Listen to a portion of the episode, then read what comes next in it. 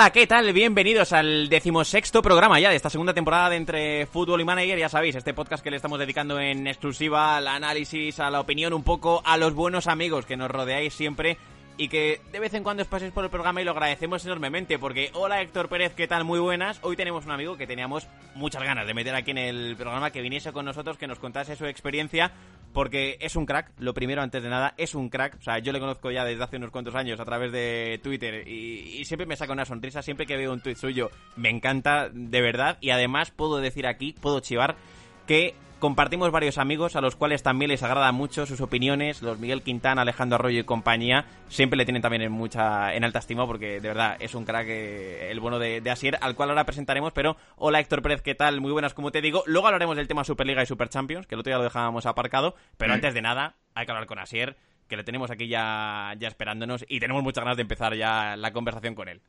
Pues sí, Adri, muy buenas. Eh, yo la verdad es que no le conozco desde hace tanto. Sí es verdad que me ha caído muy bien, pero sí también es verdad que cuando leía aquel correo que, nos mandó en nuestros inicios, que, hoy lo vemos un poco lejos, pero sigue estando muy cercano, me voy, me vi, perdón, muy reflejado en, todo lo que contaba. Si es verdad que no de la misma forma, porque yo al final es verdad que con los juegos que he jugado no he conocido tanta gente en persona, ojalá se hubiera dado, pero sí me vi muy reflejado en lo, en lo que contaba, en cómo a través, pues en este caso el Fútbol Manager te da la posibilidad de conocer, en su caso de más gente eh, que estaban al otro lado del charco, lo cual me parece impresionante y que mm. luego puedas desvirtualizar a todas esas eh, personas, esa gente que has conocido, me parece algo maravilloso, algo que muchas veces en los juegos en general se pasa un poco por encima, pero al final también eh, lo, que se genera, lo que se genera o se crea con, con los juegos es algo, yo diría, siendo un poco moñas, por decirlo de alguna forma, eh, bonito y que luego puede dar pie a que surjan amistades muy, muy grandes. Totalmente, pues esto lo tenemos ya esperando al otro lado, no le vamos a hacer esperar más, porque queremos hablar ya con él. Hola, señor Cajo, ¿qué tal? Muy buenas. Bienvenido al programa, de verdad es un gustazo ¿eh? que te tengamos por aquí, porque nos tienes que contar bastantes cosas. Te vamos a preguntar muchas. Ya te digo que tenemos una lista de preguntas que hacerte interesante, porque son muchos años ya eh, jugando al, al FM y esta temporada además estás haciendo un reto que cuando lo vimos a nosotros particularmente nos gustó mucho. Muy buenas chicos, pues muchas gracias por la, por la invitación, un honor y, un placer estar por aquí con, con vosotros. Y nada, lo primero, enhorabuena por el, el, podcast que habéis ido creando, la, por la comunidad que se ha hecho alrededor de él y también por la intro, que no se me olvide que me encanta el tema de, de esta temporada, de la, la cancioncilla del inicio. Siempre es como que te pone a tono para lo que viene después.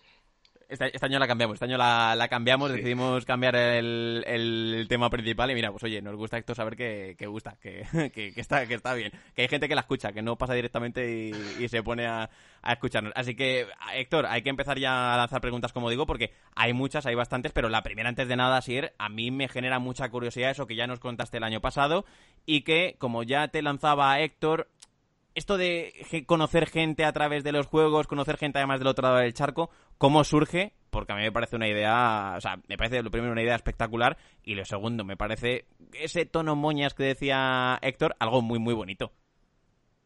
Sí, moñas, eh, para el que no le guste, al que nos gusta se queda en algo bonito.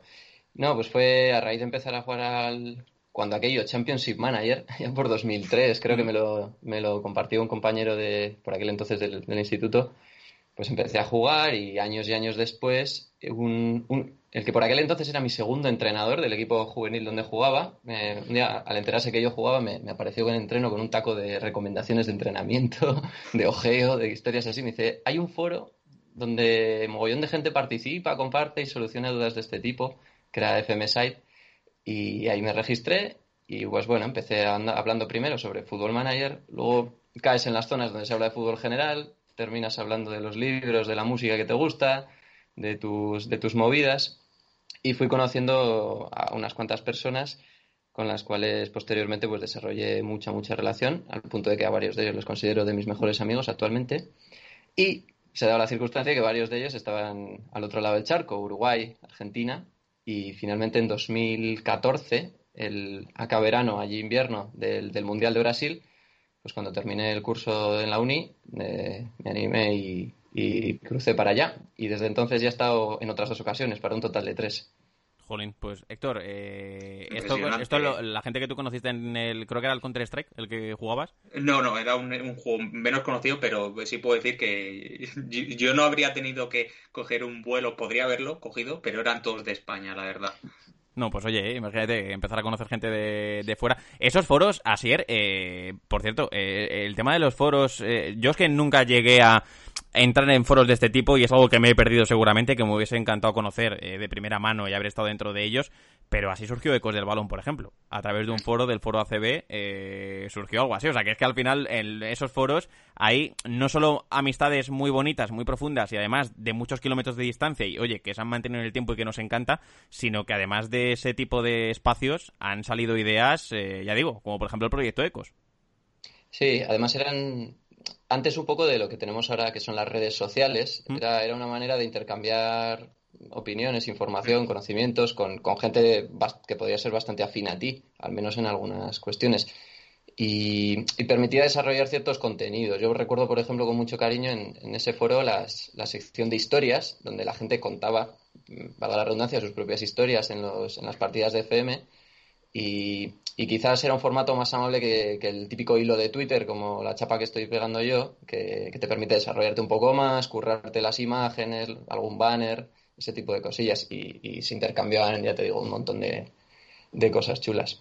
Sí, sí, yo, eh, el único foro esto en el que yo estuve, eh, que recuerdo tener eh, actividad, era el del Comunio, que me acuerdo que sí que entraba bastante, que se comentaban, pues esos fichajes y, eh, te daban consejos para las alineaciones.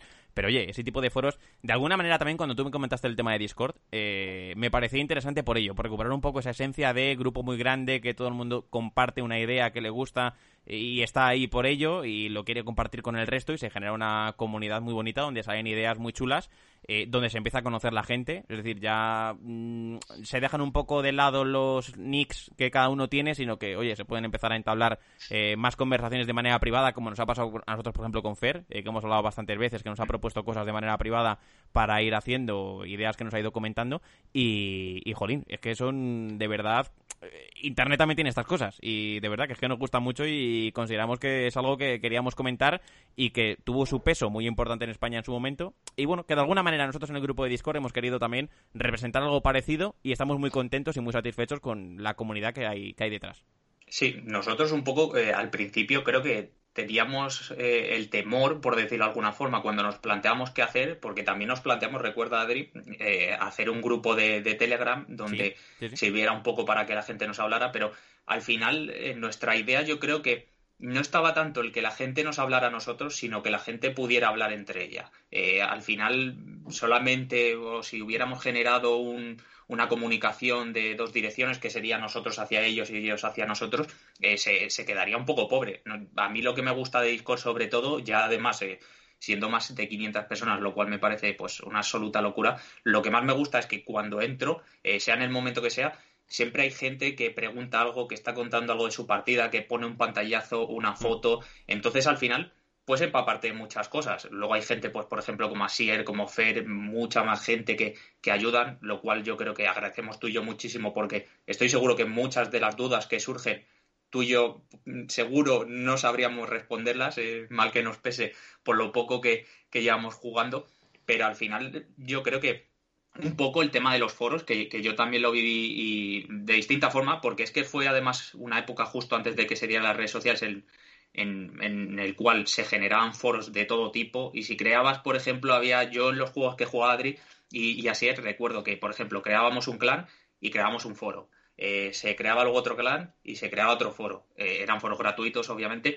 pero sí es verdad que eh, todo eso ha dado pie a que se generen muchas amistades y, luego ha pasado, pues yo creo que a un sistema mucho más inmediato como son las redes sociales o, Discord, eh, TeamSpeak si se utiliza también, eh, que es mucho más inmediato, mucho más directo para la gente y que al final pues eh, da la posibilidad eh, de conocer a personas que ya nos no solo a nosotros, sino que recuerda Adri, por ejemplo, el año pasado durante la cuarentena cuando estuvimos hablando con, con Rafa y, con Fer, que habían hecho una partida los dos online, que se habían conocido, creo que dijeron, por el, por el tema de, del podcast y que al final pues nosotros eso es lo, lo que nos gusta y yo creo que, que lo que comenta Sier eh, me llama mucho la atención porque eh, yo tengo una pregunta que me ha ido un poco surgiendo según ibas comentando eh, ¿cómo conociste a, la gente? Bueno, al final, ¿cómo conociste? No, porque la conociste por foro, pero sí un poco, ¿cómo fue creciendo un poco la amistad con gente que, era del otro lado del charco? Y, cómo se te hizo la espera hasta por poder conocerlos eh, en persona? Que imagino que, al final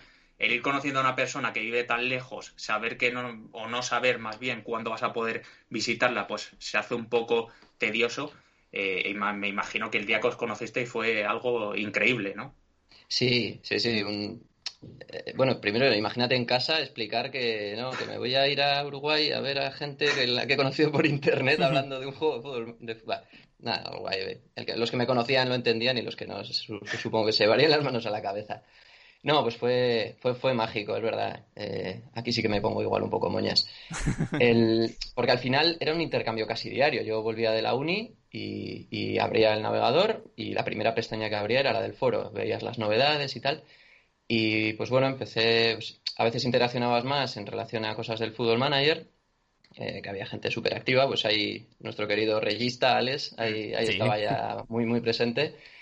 Y luego sí que había otra zona eh, donde intercambiábamos un poco más fuera del juego y, era en realidad lo que se convirtió casi en el punto neurálgico de la reunión. Lo que como si fuera ahora un grupo de WhatsApp, casi que vertebra la forma en que se relaciona un grupo, pues era ahí comentábamos nuestra vida, los exámenes, eh, qué horror, qué, partido ha hecho el Atleti, cosas de esas, o sea, de todo. Y, y nada, pues cuando aterricé y ya, ya, pues ya, ya habíamos desvirtualizado un poquito porque ya pues algún, a través de alguna nota de audio, eh, muchos, muchos mensajes, más de interpersonal y alguna foto que intercambias, pues ya por lo menos, por lo menos ves a la otra persona. Pero abrazar a alguien con el que tienes una relación de saberte toda su vida y al que nunca has tocado es, es muy peculiar y, está muy guay. Yo, cuando todo esto eh, se reconduzca un poquito, son experiencias que, vamos, que recomiendo a cualquiera que se pueda animar. Junín, es que, eh, no sé, es, alucinante, Héctor, de verdad. O sea, me, está encantando lo que me está contando así porque, pues, eh, sí, sí, es que me quiero poner en su piel, eh, quiero entender lo que va lo que va diciendo y, claro, lo que comenta de una persona que no conoces absolutamente al principio de nada, que poco a poco vas conociendo, compartiendo cosas con ella, experiencias que vas contándote mm, con muchos kilómetros de distancia y a la cual un día ya consigues tocar, abrazar, eh, hablar de ella con ella directamente, eh, me parece fantástico, ¿verdad? Así que, bueno, pues nada, si hay alguien más que tiene historias de este tipo, que, que nos las comente. Una comunidad, porque, claro, si, si es cierto, eh, ser que eh, el tema de conocer a alguien a través de un foro alguien que no conoces absolutamente de nada, barrera de edad, por ejemplo, eh, claro, porque por ejemplo nosotros el año pasado, eh, esto lo comentamos en el podcast, nos escribió un hombre de Argentina eh, que tenía ya una edad de 70 años, si mal no recuerdo, Héctor, eh, donde, claro, eh, eh cuando descubres tú que estas personas tienen tu edad y que puedes tener intereses comunes, no sé, eso, eso también cómo surge, o sea, cómo os vais conociendo más íntimamente para saber de, oye, esta persona estudia lo mismo que yo, o esta persona es de mi edad, o es de mi quinta al menos, no que tengáis la misma edad, pero sí que tenéis edades parecidas, ¿eso cómo va, cómo va surgiendo? Es, fue, fue bastante, digamos, natural u orgánico, en, el sentido en que había un, espacio, imaginemos un bar, un bar que es algo físico, que en este caso es virtual, pero bueno, un lugar al que la gente acude con regularidad y ahí terminas relacionándote. Pues terminas deduciendo que uno que habla de que eh, ha tenido que dar un examen en el sentido de que es profesor, pues va a ser algo mayor que tú, que por aquel entonces era un pipiolillo de 22. Eh, u otro que está hablando también de exámenes de universidad, que, está estudiando, pues y, vas intercambiando. A veces pues, directamente decíamos explícitamente nuestras edades y tal. Y si que era un grupo heterogéneo, al menos en ese sentido. Eh, están los más ancianos del, grupo, a los que vacilamos por, por ello y, tal. Sin ninguno tan veterano como ese, ese usuario del que comentabas, que me pareció increíble. La historia también fue mágica. Y, bueno, sí, ya te digo, de manera bastante orgánica. Terminas dándote cuenta que hay afinidades que, que son más que una edad. Eh, pues hay gente pues, con la que tienes más, más feeling eh, por, por, ideas un poco pues, filosóficas, políticas, futbolísticas, artísticas, o sea, lo que sea. O gente con la que habrás siempre tus grupos de música mucho, ya te digo, todo bastante orgánico con el, con el día a día, que es, lo que, es lo que permite que las cosas crezcan. Entrar todos los días, compartir algo, al día siguiente más, así. Eh, Atri, quien decías era nuestro, nuestro amigo Rodolfo, que era de Argentina. creo que eran 63 o 64 años, lo cual a mí me parece impresionante que, alguien así nos escribiera, porque al final estas historias es con algo que te quedas eh, generando pues, un podcast como este y que te escriba pues la historia de Asier, la historia de Rodolfo, más historias que nos han llegado. Eh, nos gusta mucho, nos emocionan también bastante. Y es verdad, Adri, que tú y yo, a mucha menor escala, obviamente, eh, también nos, nos empezamos a conocer un poco debido a las redes sociales. Eh, tú y yo cuando comenzamos a conocernos no nos conocíamos de nada, fue de, cuando hacíamos radio porque coincidimos y dio la casualidad mm. y a partir de ahí pues podemos decir que nos hemos hecho muy amigos, eh, que llevamos mucho tiempo sin vernos debido a todo lo que está sucediendo. Diría que igual un año, porque la última vez que quedamos físicamente, además grabamos un podcast eh, en, eh, en, un establecimiento y ojalá nos podamos nos podamos ver pronto. Pero, pero a mí me parece algo muy bonito. Me parece que los juegos dan posibilidad, pues al final también a que todas esas historias que se quieren trasladar en los foros o ya no en los foros eh, hoy en día en las redes sociales o cualquier sitio dan posibilidad a que te pueda contactar gente y contactando a la gente pues al final es como surge todo esto que está comentando Asier eh, y a mí es algo que me parece muy bueno, muy positivo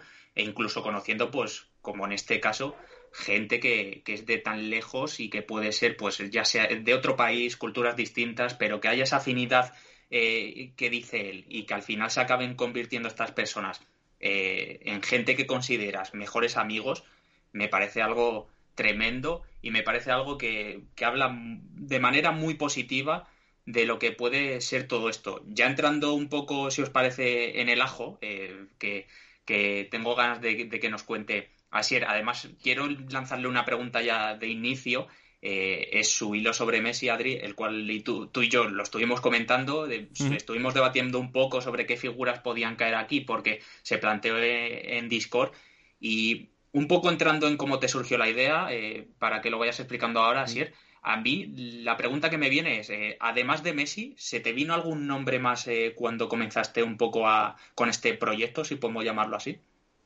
No, fue en, realidad fue en base a Messi. Yo normalmente cuando, cuando arranco alguna partida en el FM siempre es porque se me ha ocurrido eh, alguna cosa que crear en base a un equipo. Pues yo qué sé, ejemplo, tuve una partida en el FM14 con el Bayern, donde, pero no porque quisiera el Bayern en concreto o Liga Alemana, sino fue porque me apetecía hacer algo con un juego por banda bestial, pues eh, Alaba, Philip Lam, Robery, y utilizar un, un falso 9 que, que alimentara todo eso de banda.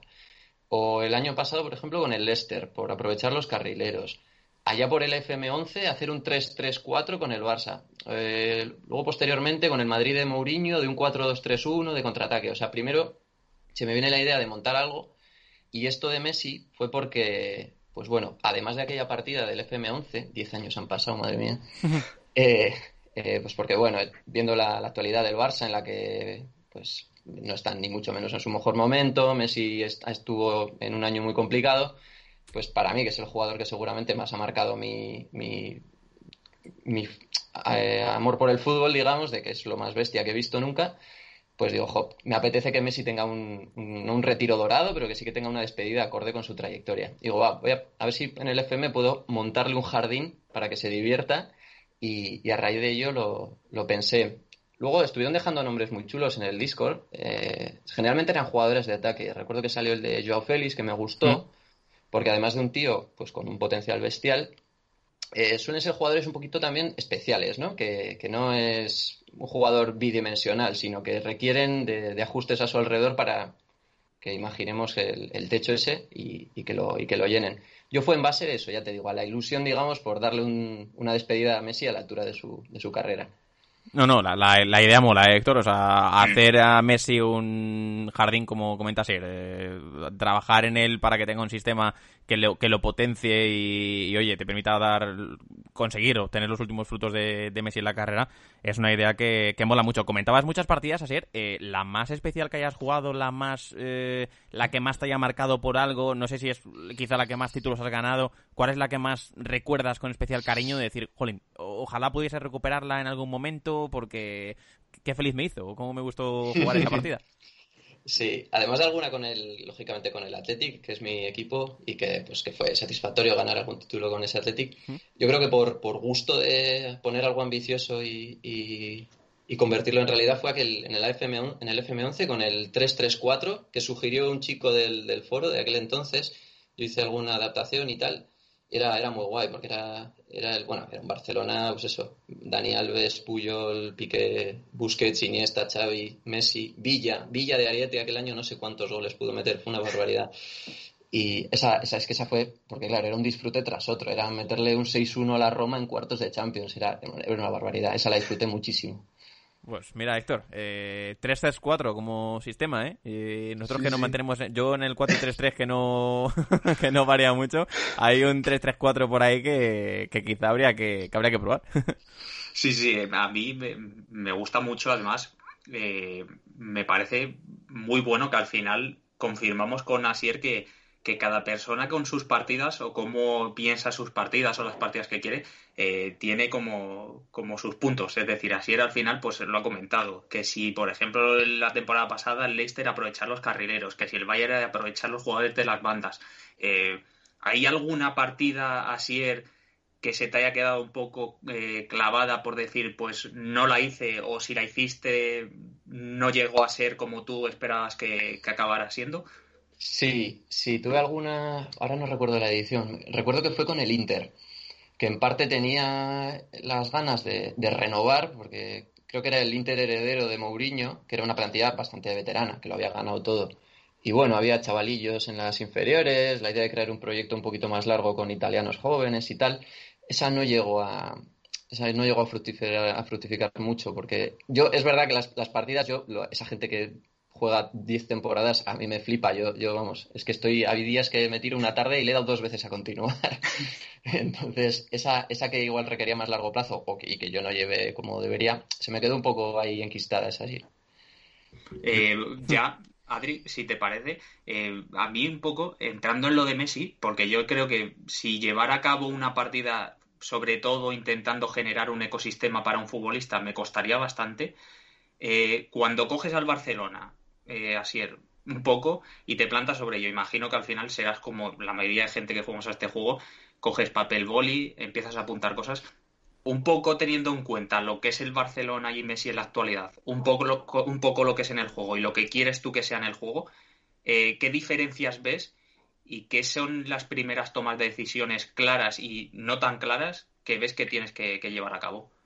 Pues primero y, también basándome un poquito en alguna en cosas que he leído al crack de Albert Moren en un momento dado, em, él, pues dibujando ese, jardín que comentábamos para Messi, eh, él como establecía una serie de patrones y, que a mí me, parecieron geniales, que era poner, por un lado, eh, un punta que estirara, que fijara centrales, que le permitiera a Messi tener un poquito más de libertad, tener gente en banda, que, a su vez haga amplio el campo y por tanto genere espacios y distraiga por fuera, y a su vez garantizarle un suministro desde atrás para que él no tenga que bajar y estar en, cerca de la frontal del área, sobre todo en esta etapa de su carrera que bueno, que ya no le da para los esfuerzos físicos de antes. Entonces, en base a eso, fui colocando las fichitas, como bien dices, en el, en el papel y en el boli, y de entrada me salió una cosa así como un 3-3-3-1, con los extremos muy arriba, Messi de, de 10 y un delantero por delante, pero la pretemporada me vino a decir que eso no, iba a funcionar demasiado. Y luego hice algún ajuste que, cuento en el hilo de Twitter y, terminé en el 3-4-3 más o menos que tengo ahora mismo, con tres centrales, eh, un pivote, un volante mixto de los que llaman, bien terreno o bien centrocampista de apoyo, dos extremos en apoyo, pero no en posición de media punta, sino en posición de, de MEI y MED, digamos. Mm. Y luego un organizador adelantado, Messi como delantero, pero como segundo delantero o falso 9, y un delantero avanzado o ariete, que ese es el que estira. Y ese es el esquema que se ha terminado asentando. ¿Esta así eres la partida eh, que más tiempo te ha llevado a nivel táctico de tocar cosas, de cambiar, de no solo de jugar directamente en el juego, sino con ese papel y boli escribir y romperte un poco la cabeza para, para buscar? Sí, sí. Y además el hecho de contarla, que eso es algo que, es bastante novedoso eso te obliga a detenerte, a, mm. buscar pantallazos pues representativos de lo que buscas, que si mapas de calor o mapas o las flechitas que marcan dónde ha ido recibiendo cada mm. jugador, mm. ese tipo de cosas sí me ha obligado a detenerme y bueno, eso es una manera de profundizar más en la partida y disfrutar de ella. Y, siendo esta la más, eh, la que más coste te ha llevado en cuanto a esfuerzo, en cuanto a tiempo. Eh, ¿Consideras que el FM21 este año eh, representa de mejor forma, para bien o para mal, los cambios que tú vas haciendo a nivel táctico? ¿O, consideras que hay cosas que tú pruebas y dices, jolín, es que no está ocurriendo lo que yo quiero? O sea, no acaba de ser la jugada que yo estoy intentando realizar o el movimiento en cuestión del futbolista. O sea, ¿consideras que en este FM a nivel táctico has dado un salto de, en ese tipo o lo ves como otros? Mm, sí que estoy, estoy relativamente satisfecho. Eh, me figuro, claro, hay una cosa que es que nunca sabes si es que tú no estás tocando el, el, palo adecuado o que el, match engine va a hacer lo que quiera y como suele quejarse Alex, mm, mm, contra presión pases al hueco y a disfrutar. Eh, que es un poco lo que parece que premia más este, este motor de partido. Pero yo en general sí he quedado satisfecho y, es un poco también lo que he ido plasmando en el hilo. Por ejemplo, hubo un punto de la temporada que vi que Messi estaba dejando de recibir arriba, que los equipos me habían hecho algún ajuste, que ahí la inteligencia artificial también trabaja, y tuve que cambiar de segundo delantero apoyo, cambiar falso 9. Y ahí volví a ver que los mapas de calor pues pintaban más intensa la zona de Messi, él recibía más, más pelota, pero claro, como está esto tan complejo y, los rivales también van haciendo ajustes, nunca sabes si una única medida que tomas eh, hasta qué punto tiene impacto sobre todo lo que lo deseas. Pero en resumen, yo diría que, sí, que el, motor de partido te da, te da pie a hacer cositas. Esto es bastante bueno porque al final, Adri, tú y yo muchas veces comentamos, eh, un poco dejándolo en, en, una nube que, que, tampoco sabemos cómo eh, actúa el juego en, ciertas situaciones. Entonces el ver, por ejemplo, lo que dice Asier, eh, que los rivales eh, puedan hacer ciertas gestiones para que tu jugador no actúe de una forma, que tú mm. tengas obviamente que meter mano para que vuelva a actuar como tú quieres o como estaba rindiendo en su mejor nivel. en la partida, que ya bueno, bueno es increíble y pondremos el hilo que, que vas actualizando en la cajita en la cajita de iVoox. Un poco en la partida, eh, en base a, cómo rodear a Messi, eh, a Sier, ¿qué fuiste pensando eh, desde el inicio hasta donde has llegado hoy en día? Eh, ¿Te fijaste en algunos jugadores? ¿Quisiste deshacerte de otros? ¿Fuiste mucho al mercado? También, en base a ir al mercado, ¿has notado un poco si todo lo que está afectando actualmente te ha complicado un poco más el hecho de poder fichar? Eh, la verdad es que he tocado muy poquito la plantilla original del Barça. Es verdad que la situación económica del club, si bien en el juego es un poco más positiva que en la realidad, por lo que parece, eh, tampoco daba mucho margen a reformas. Prácticamente me traje a Arcadius Milik del Napoli, que antes de la actualización estaba todavía en Napoli, y vendía a Braithwaite y no y prácticamente nada más. O sea, es la, la plantilla de base. Pues sí que, por ejemplo, reentrené a Junior Firpo como central, porque la de lateral no iba a tener papel. Jordi Alba de, de volante por derecha. Trincao lo mismo, o sea, por izquierda, perdón, Trincao por derecha. Es la, es la plantilla eh, inicial, más, la, más algún chavalito de la cantera que ha ido incorporándose. Pero, pero básicamente eso. Ya te digo, la situación del Barça pues no daba para mucho dispendio pero ahora que, bueno, acabo de terminar la temporada y ha habido elecciones, ha llegado un presidente nuevo y, aquí hay millones para gastar. En el próximo mercado aquí va a haber millones.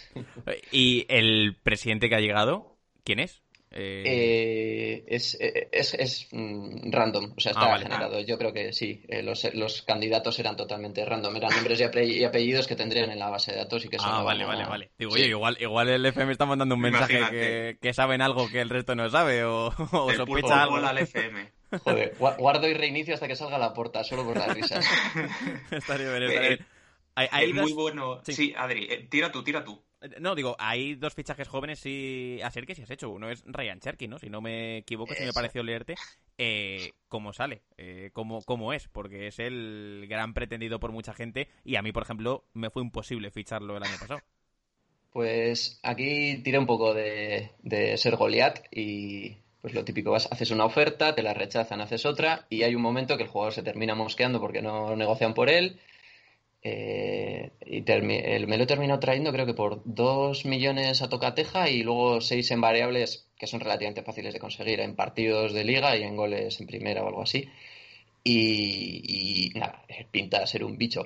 Hmm. Eh, mi idea, de hecho, es entrenarlo para que sea, entre comillas, el sucesor de Messi en ese puesto de, de 10, ¿no? De, además, eh, pudiendo jugar un poquito escorado a la derecha hmm. y tal. Y nada, según llegó, lo fiché en el mercado invernal, llegó el juego automáticamente te lo coloca en el, en el juvenil y es que se estaba paseando, vamos, de forma terrible. Pinta el, el, potencial, las estrellitas, lo pone, pues no sé si lo ponen a tope o, o en cuatro y media o algo así, pero vamos, que, os lo digo ahora mismo. Y, una... Eh, cinco estrellas, perdón, cinco estrellas de potencial, sí. Casi nada. Una, una cosa que sí me llama mucho la atención del, del hilo ser, eh, nosotros aquí decimos que somos de papel boli, eh, puro papel y boli, es decir, de cuaderno aquí, de tachones, de, de ir escribiendo. Sí he visto que en el hilo ha ido actualizando capturas de Excel puede ser el programa con el que has ido haciendo un poco plantilla. Esto ya es versión 2.0, ¿eh? O sea, que ya hay... y sí, sí. Y, y hay marcando reglas para que colore las casillas en función del número de estrellas.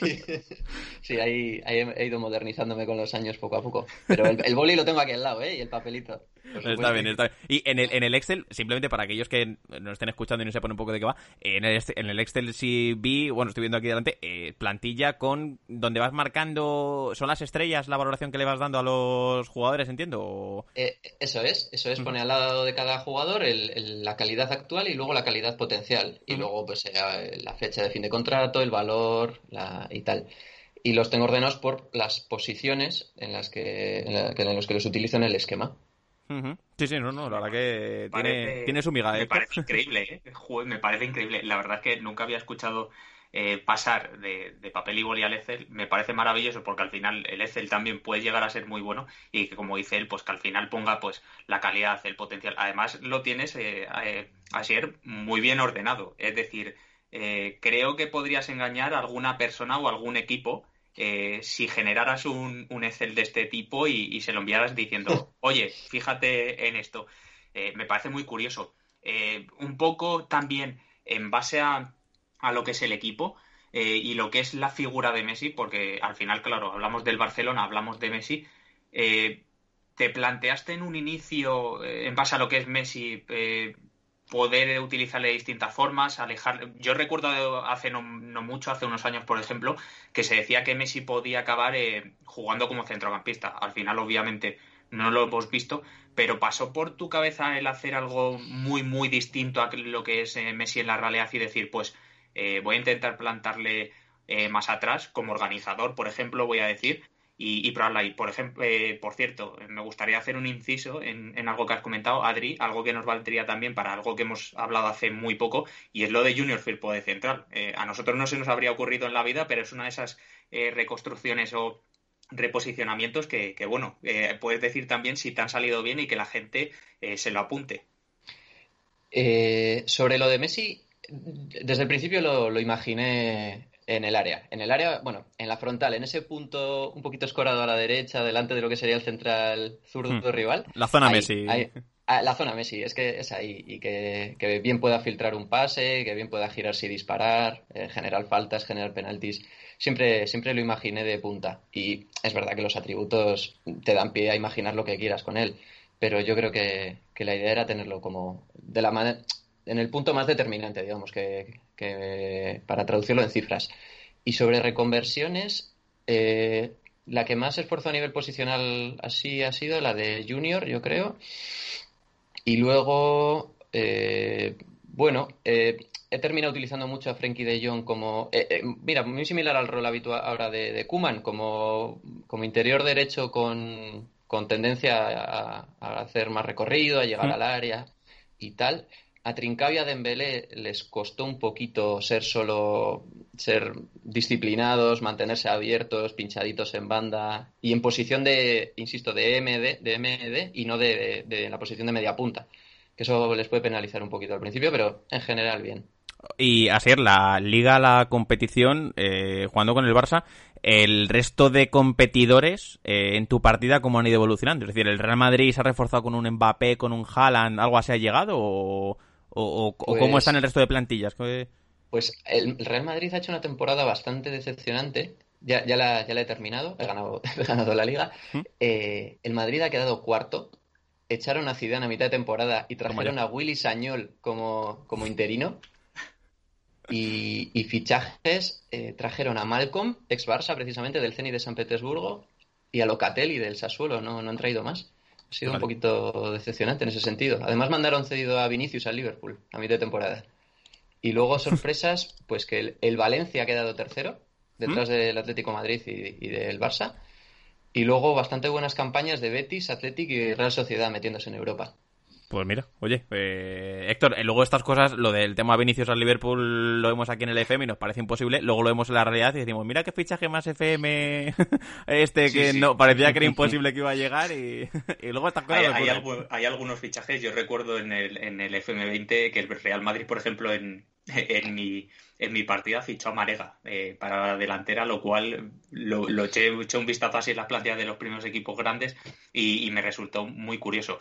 Eh, me gusta lo, que comentas de Messi, así es, porque es verdad que ya tirando un poco también y, haciendo similitud con la realidad, hemos visto como en el inicio de temporada Messi parecía un poco renqueante, no, no arrancaba del todo y así parece que se le está viendo más enchufado eh, ¿qué tips eh, darías a la gente? Sobre todo porque al final creo que hay mucha gente, ya no solamente con el Barcelona, pero como estamos con el Barcelona, pues hablamos de ello, que quieren intentar basar eh, su juego, intentar llevar a cabo en el Fútbol Manager cosas que se ven en la realidad. Entonces, ¿tú qué, qué tips darías para que se pueda ver un buen Messi, eh, estoy seguro que también pues es difícil igual que, no se vea un buen Messi, pero sí estoy seguro también que habrá gente que lo coja y que diga, pues vaya rendimiento, eh, no esperaba que, eh, fuera a rendir, rendir tan, tan mal.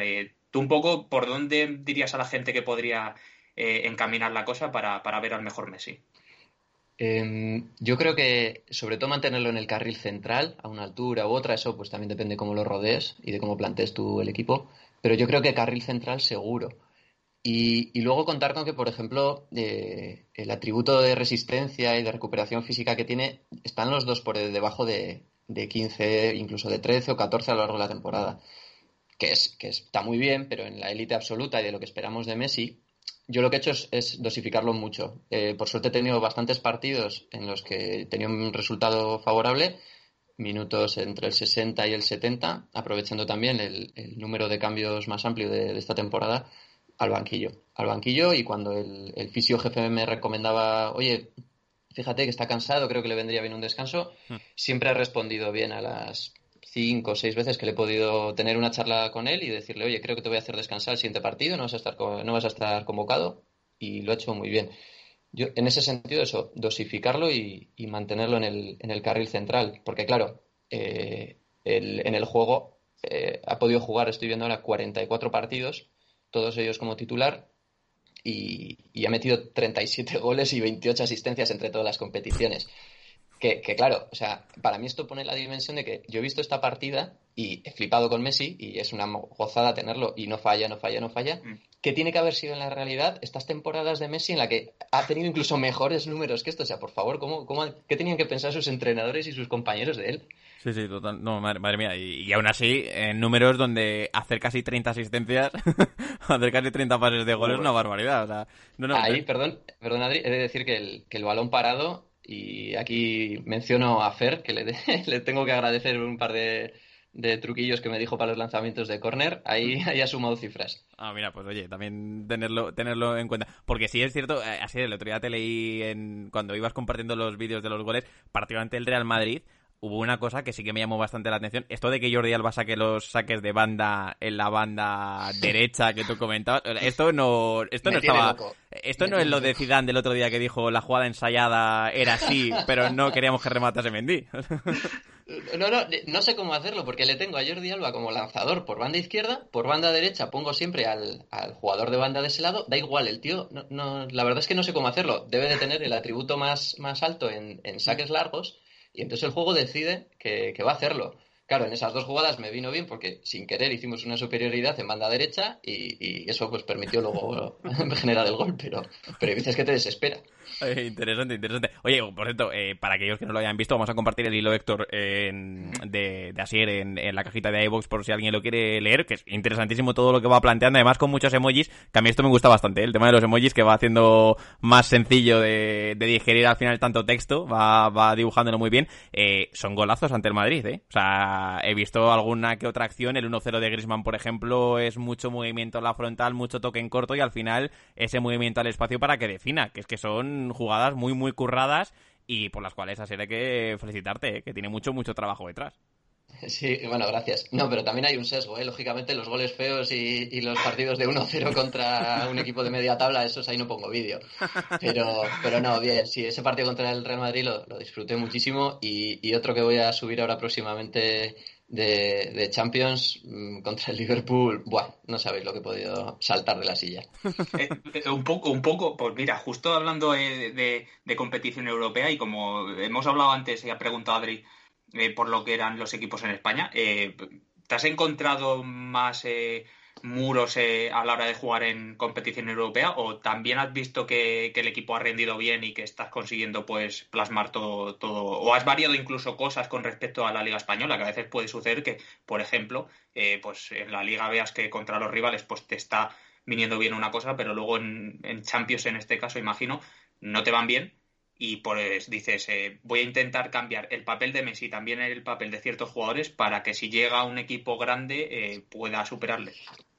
Eh, sí, de hecho, la, gran, gran, gran adaptación que he hecho en, un único partido fue en el eh, ida de semifinales de Champions contra el Liverpool en Anfield. Eh, yo ya me temía que por banda me podían hacer un auténtico destrozo por, pues, por cómo jugamos y la mm. tripleta que tenían arriba y, y reculé. Calcé un 4-4-2 y, ritmo bajo, marcajes individuales a los laterales y, aguantar el tipo. Y por lo demás, quizás ha sido la liga la que me ha obligado a hacer más pequeños ajustes, como uno que comentaba de, cuando me empezaron a sacar un sistema muy raro, un 5-4-1, pero con, teniendo los cuatro del medio en un cuadrado, o sea, dos, dos volantes y mm. dos medias puntas por dentro. Em, eso me obligó a, pues a, cambiar, a aprovechar, poner doble, doblar el jugador de banda, poner con carrileros más extremo. Pero eso era, era un poquito más pequeño. La gran, sí, la gran adaptación fue contra el Liverpool en, en semis de, Champions. Oye, pues eh, interesante también porque ese 4-4 que dibujabas es un poco 4-4 de Valverde, ¿no? En su momento en, Champions, dejando a los puntas muy lejos del área. Messi descolgado y, el resto apretar. Oye, eh, y luego, así, otra cosa que ya también te queríamos preguntar, que nos lo dejabas y el otro día también te leía en el, en el grupo de Discord, cómo surge el tema de las camisetas, el tema de los de las, de las equipaciones, porque esto, fíjate, yo recuerdo hace muchos años que si había una página donde podías diseñarlas, que yo no me acuerdo cuál era la página, pero, pero sí me acuerdo de echar horas. Eh, a mí este el tema de las equipaciones siempre me ha gustado mucho porque yo, por ejemplo, ahora cada vez con el paso de los meses, seguramente también porque me he fijado más en la competición, ahora mismo soy muy de las equipaciones brasileñas. O sea, yo creo que en Brasil tenemos las equipaciones seguramente, eh, a mí personalmente las que más me gustan. Es verdad que están llenas de publicidad, que en muchos casos pues eh, tienen en todas las partes del cuerpo eh, alguna marca publicitaria, pero son las que más me gustan. ¿Y esto a ti cómo, cómo surge, esto de las equipaciones? Porque las hay muy chulas, ¿eh? pues también nos remontamos a esa época de, del foro, a tope de actividad, a tope de tiempo libre, era un, universitario feliz y, y tenía, pues había una zona, entre comillas, como. Había una zona, digamos, de diseño, ¿no? Eh, porque el, Fútbol Manager también da mucho, para mí acertadamente, da mucho pie a, editarlo. Las, las, caras, las camisetas, los logos de los equipos. Eh, y entonces, pues había gente que manejaba muy bien Photoshop y, de hecho, incluso en el foro eh, se, se generó un propio face pack, bueno, y luego, y luego con, con logos y tal. Y a mí siempre de, chaval me, pues me gustaba fijarme en las camisetas y, incluso coleccionar un poquito. Ya voy teniendo un cajón bastante lleno en, la, en el armario. Y pues me, me, apetecía empezar a conocer cómo era lo del Photoshop y tal, y fui aprendiendo de, con consejos que me daba la gente. Se organizaban, entre comillas, retos, se planteaba un tema, pues eso, por ejemplo, equipos del Brasileirao. Y entonces tú te pedías un equipo y diseñabas pues la local y la visitante y te lo currabas. Y, poco a poco pues fui, fui metiéndolo como son, siempre me ha gustado ese tema tanto por las camisetas como por trastear con el Photoshop mm. pues lo mismo con el paso de los años en el foro intercambiando viendo y haciendo a través de esos retos pues fui fui cogiéndole el gustillo. Y ahora pues también poniendo la pica en Flandes esta vez en ese Esequibia Ah, mira, claro, no, al final, eh, sí es cierto, Héctor, una cosa, que cuando tú juegas una partida empiezas con las camisetas actuales de la temporada en el Fútbol Manager, pero cuando vas a pasando temporadas las equipaciones no cambian, es decir, eh, seguir jugando con la misma con la que con la que empiezas. Y, sí, sí, el tema de los kits eh, me parecía me parecía interesante porque el otro día pasaste unos cuantos por el por Discord y los había muy chulos y, oye, lo, lo queríamos también compartir para si alguien más se anima, eh, pues evidentemente que, que nos suba sus diseños y que nos los enseñe porque las hay muy muy chulas y creo que en el fútbol actual marcas muy grandes Eh, no sé si empiezan a caer ya en un conformismo. Me da la sensación de que siempre visten muy parecido. Eh, los equipos de Nike parece que tienen la mismo, el mismo patrón, sobre todo las camisetas alternativas. O en Adidas, mm. salvo casos muy concretos, digamos que la equipación es la misma. Y a mí, por ejemplo, que también me gusta mucho el tema de coleccionar camisetas, de eh, en las temporadas ir comprando las que más me van gustando. Jolín, es que al final llega un momento en que abres el armario, abres el cajón y parece que todos visten igual. Sí, sí, a mí eh, también me gusta mucho el tema de las camisetas y es verdad que eh, últimamente lo que más me gusta es cuando, por ejemplo, alguna marca eh, en asociación con el club intenta hacer un, no tanto una, un remasterizar o rediseñar una camiseta del pasado, sino intentar coger cosas culturales del club, como ha pasado con el Manchester City, por ejemplo, en su última camiseta, o en el Arsenal en, en la segunda, eh, con el tema de, de, Highbury y intentan plasmar un poco eso, pero es verdad que estamos viendo camisetas cada vez mucho más parecidas, que los diseños tampoco es que se rompan en la cabeza las marcas. Y yo he de decir una cosa, ¿eh? a mí la segunda equipación, por ejemplo, eh, Asier que pusiste de, de Sequivia, que colgaste en Twitter amarilla, hmm. muy, ah. muy chula, me encantó, porque es que además eh, me parece muy simbólica, no sé si lo hiciste queriendo, supongo obviamente que sí, eh, al final eh, el escudo eh, de Sequivia es un poco como, como con las rayas de la camiseta, es como si fuese el sol. es verdad que tú lo, explicas en el cuadradito, pero me parece que incluso en lo que planteas de hacer un, kit o, una equipación que puedan tener este, este tipo de, de símbolos es increíble, aunque también he de decir que, como ya dijimos, Alex, hablamos con otro enfermo del fútbol manager que para llevar a cabo una cosa como Sekibi hay que tener a gente muy, muy enferma en el buen sentido de, este juego y que, y que, bueno, a mí, pues ojalá en algún momento, a mí que me gusta el Photoshop también, pero diría que soy eh, bastante malo eh, y que siempre que he intentado ponerme un poco, pues me frustro bastante rápido. Eh, ojalá pueda hacer algún día, joder, equipaciones así que me parece algo chulísimo. Bueno, gracias. Sí. con, hablando con Alex, pues compartimos un poco qué ideas teníamos, a ver un poquito por inspirarnos y eso. Y contando con los tres colores de la bandera de Sequibia, de verde, azul y amarillo, pues basar cada uno de ellos en un elemento que represente más o menos el país, pues vegetación, el mar, el sol, la arena, y, ponerlo así, efectivamente, siendo el escudo tan redondito, quedaba, quedaba guay con los, con los rayos del sol. Así que, oye, si te animas a, meterte con el tema de los kits, tú escríbeme, que ya con Fer también estaba hablando, y, y él se anima Mola, mola. Para vestir a su Wigan. Mola, mucho, mola, mola, mola, mucho. Eh, ya para ir cerrando, a que no tenemos, queremos quitar más tiempo, eh, recomendaciones que hagas para quien nos esté escuchando de futbolistas, fichajes, eh, jugadores de la cantera, bueno, el tema sistema que ya hemos estado hablando, ¿qué recomendarías para aquellos que nos estén escuchando? Y la pregunta de rigor que hacemos siempre, que esta vez la hemos dejado para el final, valoración que haces del FM21. A nivel global de juego, ¿te parece mejor que otros? ¿Cosas que han añadido te han gustado o no te han gustado tanto? ¿Cómo lo has visto? Mm, vale, yendo en orden. Eh, bueno, el fichaje de Arcadius Milik, ya digo, ahora con la actualización, pues me figuro que seguramente salga en el OM y, no se pueda traer, pero es un tipo que me ha metido pues, veintipico goles, siendo más o menos suplente de Griezmann en punta, y te lo traes por 7, 8 millones al principio de la partida. rendidor y aprende el idioma rápido, muy bien. Luego, eh, chavalillos de la cantera del Barça, eh, Collado y Uriol Busquets eh, salen, es muy fácil pillar los cedidos para alguien que tenga un equipo de media tabla o incluso de aspiraciones europeas. Es muy fácil que, salgan cedidos y están para rendir mm, ya. O sea, en la primera temporada ya te pueden aportar cosas. O Iñaki Peña también, el portero. Mm. Y luego de los más jovencillos, el Nico, medio centro. Eh, Ilais Moriba, que debutó el otro día precisamente y, y Ilias Akomag, bueno, no sé cómo pronunciarlo, ese está en el juvenil, los dos anteriores en el B, y tienen potencial, sí, pues entre 4 y 5 estrellas, y también es muy fácil que salgan cedidos porque, porque los clubes grandes en general en el FM lo sueltan rápido.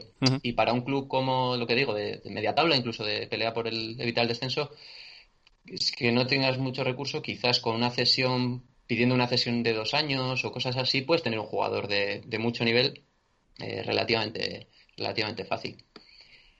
¿Y, tema valorar el FM, cómo lo has visto? FM21. FM21, ok, para adelante, bien. sí que lo que decía, alguna cosilla del Match Engine que te das cuenta que, que, bueno, con el paso de los partidos vas viendo que hay, hay balones al hueco a la espalda de la defensa que da igual lo que hagas, de tirar el fuera juego o no, de meter el culo atrás o no, de marcajes individuales. Está como muy favorecida esa, esa situación de juego, pero en general yo me lo he pasado bien, he trasteado, eh, me gusta pues cómo está el tema de las dinámicas, me encanta. Mm, me gusta bastante el funcionamiento del centro de, de desarrollo. ¿Mm? Yo, yo estoy creo que a pesar de que a veces nos, pongamos un poquito gruñones y tal, yo creo que el FME no ha dejado de crecer año tras año. Y, bueno, están poniendo esfuerzo. Recientemente, lo más positivo diría incluso que a nivel visual, sus, mm. eh, sus trailers, la comunicación, le han pegado un lavado de cara genial. Sí, sí. Y así que nada, yo animar a, a seguir con el FM y pillar las últimas ediciones que vayan saliendo. Pues eh, a mí, Adri, estoy totalmente de acuerdo con lo que dice. Al final, nosotros gruñimos poco cuando hablamos del FM, intentamos quedarnos un poco con lo positivo. Obviamente, eh, un juego no puede ser perfecto y se puede mejorar eh, en todos los aspectos, poquito o mucho más en algunos u, otros, pero a mí sí me gusta mucho y ya lo hemos tratado en varios podcasts aquí por cosas que han sacado, eh, todo lo que están pues mejorando, incluso incidiendo en, en, lo visual y en entrevistas. yo recuerdo, tampoco llevo muchos años, no sé tú, Asier, pero no recuerdo, por ejemplo, que en el Fútbol Manager cogieran a, gente eh, tan relevante, por decirlo de alguna forma, futbolistas, periodistas, eh, ya sea gente de, clubes, eh, y sacaran, pues, no solo vídeos, sino pues ya un poco cómo ven el juego ellos, pues hacer las entrevistas y tener ciertas preguntas para el tipo de perfil de persona que, que, están entrevistando. A mí es algo que me gusta mucho y que luego, pues además también da pie a que una vez coges el juego, si ves estas cosas, puedas como, como incluso bucear un poco más porque son distintos perfiles y también te ayudan pues a ponerte en situaciones muy distintas. Sí, eso es. Eh, también se han aprovechado de que al ser una, franquicia tan longeva, ya tienen bastantes jugadores muy fieles a lo largo del, eh, por todo el mundo y tiran de ello. Pues gente quizás un poquito mayor que nosotros, como Ilio Lear, eh, y a su vez también tienes jugadores de primer nivel. Eh, hemos hablado, bueno, habéis hablado mucho de, de, Griezmann, por ejemplo, de que muestra mucho sus partidas. Entonces ya hay una cultura de FM en el mundillo futbolero y me parece que están acertando sacándole chispas a eso, con, esas entrevistas y ese tipo de cosas. O habláis el otro día del... No recuerdo si era, era el entrenador del Palmeiras. Sí, Abel Ferreira, ¿no? Eh, Abel Ferreira, exacto, que, jolín, pues eso para una franquicia es oro puro. Pero esto lo han hecho en base a muchos años de hacer un juego muy futbolero y que, que, claro, que esa gente ha tenido también 20, 25 años eh, se han dejado los ojos delante de la pantalla del ordenador y ahora pues son, son gente que tiene mucho que decir al respecto. Totalmente. O lo de cuando Mourinho salía con en el documental del Tottenham que salía que tenía el juego instalado. Sería interesante saber con quién juega Mourinho y qué. Consigo mismo, seguro. seguro, seguro que... seguro, seguro. Y, y, el tono que, adopta las ruedas de prensa, ¿eh? que esto lo comentamos hace poco, seguro que, que el tío se mantiene implacable y es el mismo. O sea, es el mismo y y bueno, sería interesante verlo. Eh, para cerrar ya, Héctor, hemos dejado una pregunta que lo tienes hacía el propio Fer. Mm. si quieres plantearla tú, que me lo recordabas antes. Equipos no, que nos gustaría dirigir de categorías inferiores del fútbol español. Sí, y que de paso ya, bueno, ya que está así con nosotros, que responda también. Y, a ver, eh, nos preguntaba un poco eh, qué equipo de segunda división inferiores nos gustaría dirigir. A mí me preguntaba en más concreto para cuándo el reto con el Portsmouth, porque al final mm. lo he repetido eh, una y otra vez. Lo haré. Ahora mismo tengo muy poco tiempo. Bueno, Adri, creo que tenemos muy poco tiempo en general para, poder jugar al juego, mal que nos pese. Eh, pero yo creo que será una de esas partidas que si no la hago principal, la haré secundaria porque me apetece mucho. Además es que tengo en mi cabeza el, devolver, el devolverles a, a jugar en, Europa, que coincidió cuando eh, pues tuvieron toda la catástrofe de, que descendieron y han caído en picado absolutamente y pues fuera de Inglaterra muy poquita gente se acuerda de que no hace tanto era un equipo que, plantaba bastante batalla eh, en la liga. Y también nos, bueno, o sea, nos pregunta un poco, pues te pregunta a ti, pero para los tres, si mm. queréis empiezo yo, eh, ¿qué equipo de segunda división o inferiores llevaríamos?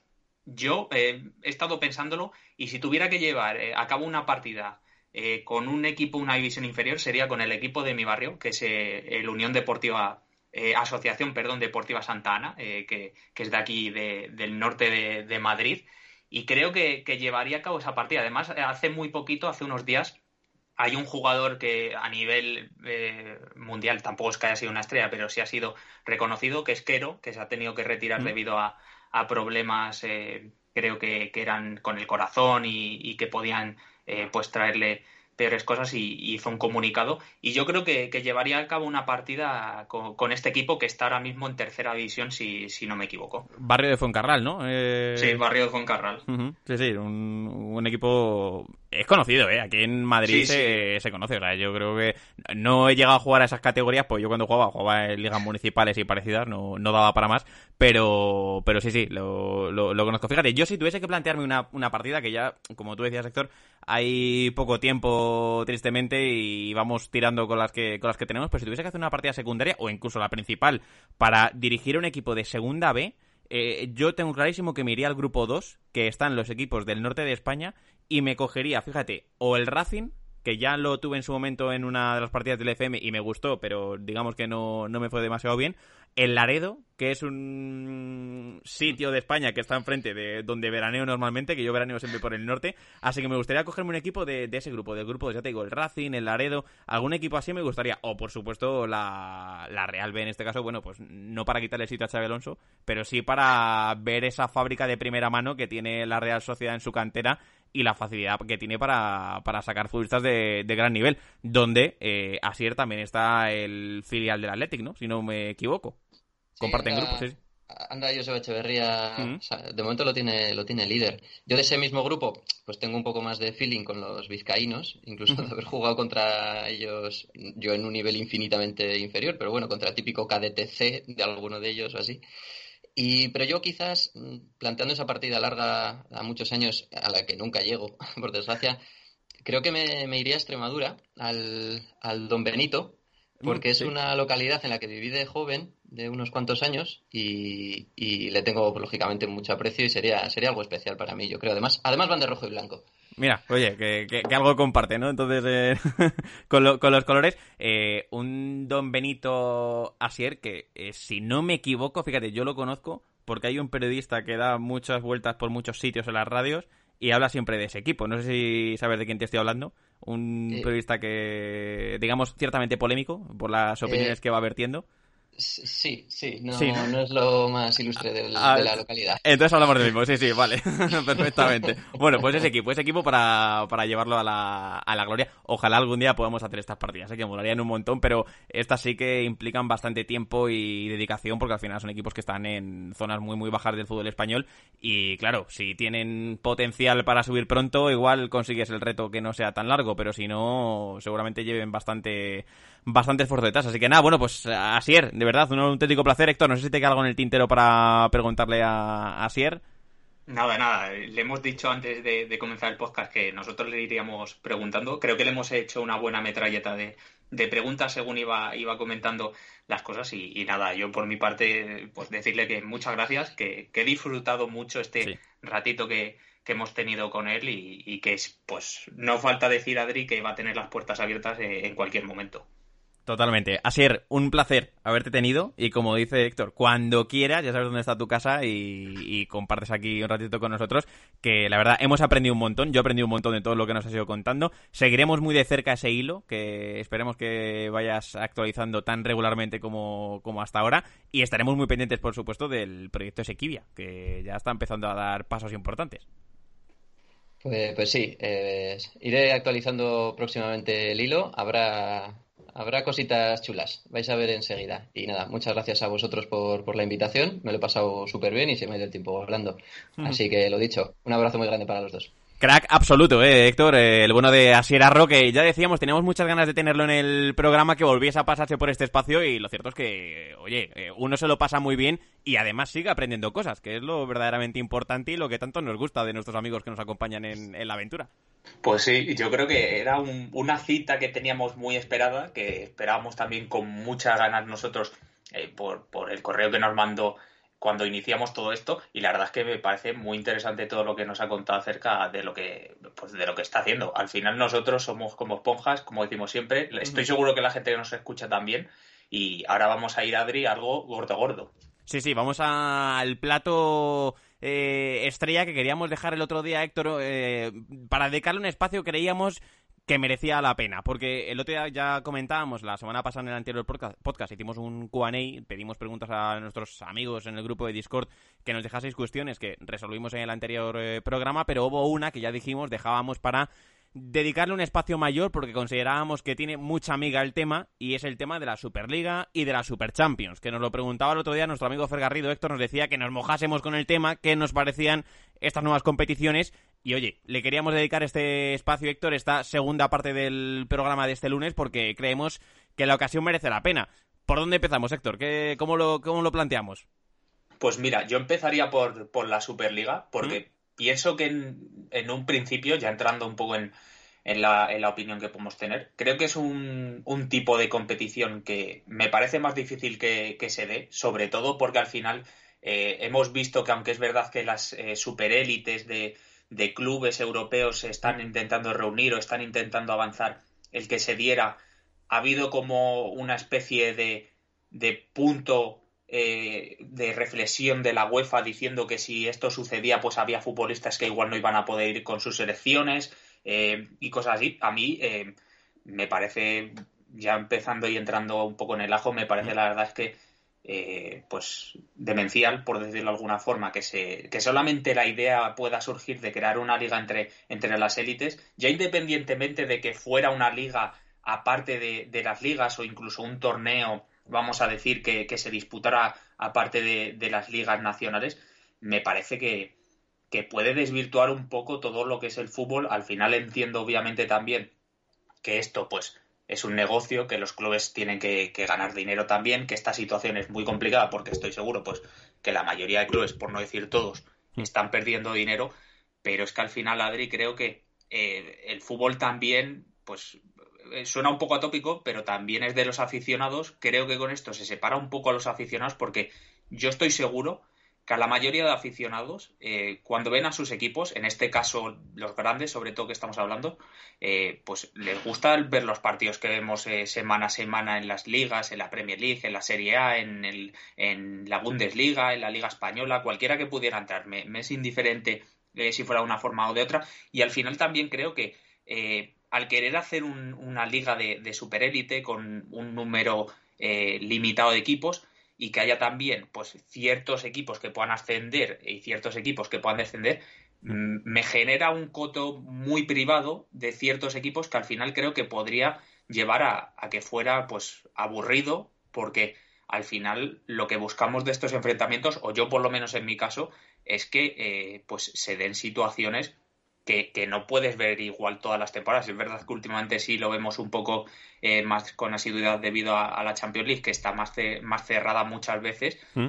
Pero no me gustaría, por ejemplo, ver cada temporada un Real Madrid-Juventus o un Manchester United eh, eh, Inter o un Manchester United Bayern Múnich. A mí me gusta mucho que cuando se están sorteando, por ejemplo, los grupos de, de la Champions League, aunque hay bombos, obviamente, y hay probabilidad de que puedan caer unos u otros equipos, me gusta mucho que cuando hay un equipo grande que cae en un grupo, decir, joder, ojalá le toque este equipo porque es que me encantaría ver este enfrentamiento. Sí, yo creo que al final el tema Superliga sí, Superliga no, hay que partir de una base y es que creo que el aficionado al fútbol, donde debemos incluirnos todos, porque nos encanta este deporte y porque nos encanta mucho la pelotita, eh, somos bastante conservadores a la idea de cambiar cosas que tenemos ya establecidas. Es decir, los cambios los vemos con malos ojos, que creo que los vemos peor que, por ejemplo, otros deportes, como la NBA, que sí es verdad que en los últimos años ha ido dando cada vez más pasos, ha ido cambiando cada vez más cosas y muchas cosas incluso dentro de esta del reglamento, es decir, la línea de tres se ha ampliado y ese tipo de situaciones que yo creo que en el fútbol cuando han llegado, por ejemplo, la aplicación del bar o este tipo de, historias, lo hemos visto con unos ojos que todavía nos cuesta un poco adaptarnos, que hay gente que prefiere lo anterior. Eh, yo creo que hay que partir de eso, que el, aficionado al fútbol es muy conservador y no sé si eh, más conservador incluso que en otros deportes, que quizá esto ah, daría para, otro podcast o para otro debate. Pero a mí lo que más me chirría y lo que menos me gusta de la Superliga, que, ojo, eh, que yo eh, quiero empatizar más o menos con el aficionado del club grande que dice sentirse aburrido de jugar eh, siempre en una competición que teóricamente va a dominar, que luego ya estamos viendo que no siempre es así, pero eh, eh, empatizo o, intento comprender a ese aficionado, como también, por supuesto, intento comprender a los aficionados de los equipos pequeños, medianos o como los queramos denominar, que no van a tener acceso a esta Superliga, porque a mí lo que me parece de verdad, Héctor, una atrocidad total es que vaya a ser una competición cerrada. O sea, ¿cómo que una competición cerrada donde no va a haber descensos y van a jugar siempre los mismos? O sea, que esto me parece saltarse completamente las reglas del propio fútbol. O sea, donde al final, hasta ahora, hasta día de hoy, por suerte, el equipo más modesto de España que podamos imaginarnos de cualquier pueblo, si ese equipo gana todos los partidos en los próximos cinco años, estará en primera división o estará en la Champions League. Y esto no va a ocurrir ahora porque se va a crear un modelo tan cerrado donde no van a tener acceso. O sea, yo entiendo lo que, lo que tú comentabas, que al final el aficionado del Real Madrid, del Barcelona, del Atlético de Madrid diga, oye, yo quiero que mi equipo juegue siempre todas las semanas contra los mejores, porque así mm. vamos a tener una mayor competición, vamos a tener mayor competitividad, va a haber más dinero y el pastel lo vamos a repartir en más trozos porque evidentemente las televisiones van a pagar mucho más por un Real Madrid Juventus o por un Real Madrid Bayern Múnich que por un Valladolid Eibar. Esto creo que cabe en la cabeza de todo el mundo y que, y que es lógico.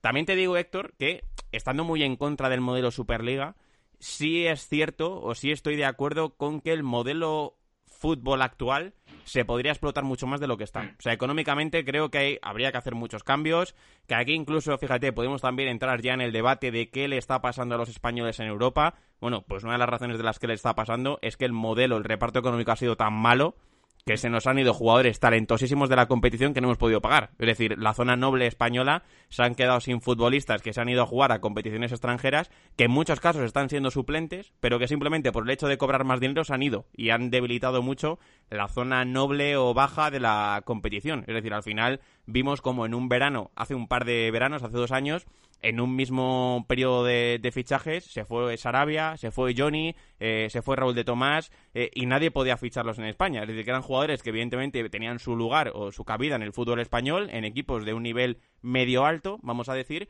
y ninguno se podía permitir ficharlos. Y Johnny se fue a la Lazio para ser suplente, Sarabia está en el PSG siendo suplente de los tres bichos que hay, Raúl de Tomás se fue al Benfica y tuvo que volver porque no encontró su, su sitio. Es decir, yo creo que esto al final eh, necesita el fútbol español, eh, en este caso necesita una transformación importante y de verdad meter mano en el tema económico porque no puede ser que cada vez haya más diferencias entre los grandes y los pequeños y más con la que se va a venir ahora o con la que ya tenemos delante, con esta crisis económica que va, que va a llegar. Entonces, a mí me parece de verdad una cosa loquísima que no me acaba de entrar en la cabeza como un modelo tan egoísta, porque me parece muy egoísta, de los grandes se quieren diferenciar del resto de equipos, comer en una mesa aparte en la que se repartan el pastel y lo que sobre, pues ya si eso les daremos las migas al resto de equipos con los que jugaremos el fin de semana, porque claro, esto también hay que tener en cuenta, Héctor, si se van a jugar dos ligas en paralelo como se quiere llevar, es decir, no se quiere romper con la Liga Española o con las ligas europeas, pero sí se quiere introducir una competición más entre semana,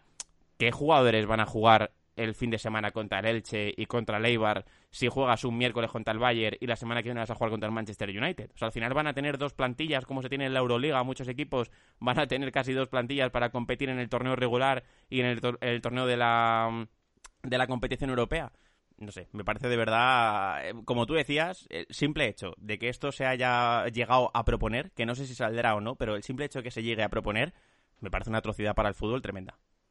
A mí es que, sobre todo, eh, al final lo piensas un poco eh, desde fuera y, lo ves sobre todo, yo creo que al final esto, como has dicho tú, lo vemos como aficionados, sobre todo, independientemente de nosotros, por ejemplo, somos periodistas, podemos informarnos, analizarlo, ver por qué los clubes o los motivos que los clubes grandes pues dan pues sus, sus, argumentos para poder crearla, pero es que al final creo que en muy bueno, diría que en la mayoría de ligas los clubes grandes, grandes, eh, los que sobre todo predominan temporada a temporada, no se ven muy perjudicados eh, económicamente. Al final, tú mismo lo has dicho, en España creo que es el ejemplo más claro de que el reparto eh, de dinero por, por, la televisión no es nada proporcional. Los equipos generalmente, quitando ahora mismo Real Madrid, Barcelona y Atlético de Madrid, y desde hace muy poquito diría, se llevan poco dinero, eh, tienen que subsistir con ello. Y yo creo que al final, eh, pues eso va relacionado en algo que has dicho tú también, que es que sobre todo, puede que haya ligas que necesiten una vuelta de tuerca, puede que también el fútbol europeo, que ahora vamos a entrar en ello, necesite una vuelta de tuerca, pero ¿cómo se puede hacer? Por eso, yo creo que al final, eh, dejando la Superliga, que yo creo que no se va a hacer y me parecería, pues, creo que estamos de acuerdo al final, eh, en que sería algo totalmente atroz, porque es que eh, prácticamente rompería con lo que es el fútbol actual y creo que perdería mucho de lo que, de lo que es y, también creo que a largo plazo, bueno, puede que no, porque al final creo que también el mercado asiático pesa mucho en estas decisiones que pueden ser o, o, de Oriente, eh, puede acabar un poco incluso perjudicándose porque al final jugar todas las temporadas entre unos mismos equipos eh, puede acabar siendo, no sé si aburrido, yo creo que además eh, cada vez estamos más acostumbrados a que se vea menos, menos fútbol, lo he leído muchas veces esta reflexión y me parece verdad que al final eh, tienes tantas posibilidades hoy en día de ver partidos, eh, de ver resúmenes, resumen por allí, resumen por allá, los highlights que eh, vemos constantemente también, que creo que como manera principal de poner un de que la gente se ponga un partido, creo que pasa muy pocas veces seguramente y que estén concentrados en, en verlo al 100%. Entonces, yo creo que si no se da una Superliga, que espero que no, la verdad, lo más seguro, y Adri, bueno, esto lo estuvimos hablando justamente eh, antes de, comenzar el podcast anterior, es que se dé una reinvención de la Champions League, que al final pienso que puede ser algo positivo, pero también te estuve comentando y si quieres explicarlo tú y, o lo vamos hablando según, según lo vayamos explicando, creo que eh, el modelo que están pensando mm, no sé si es el que a mí personalmente más me gusta.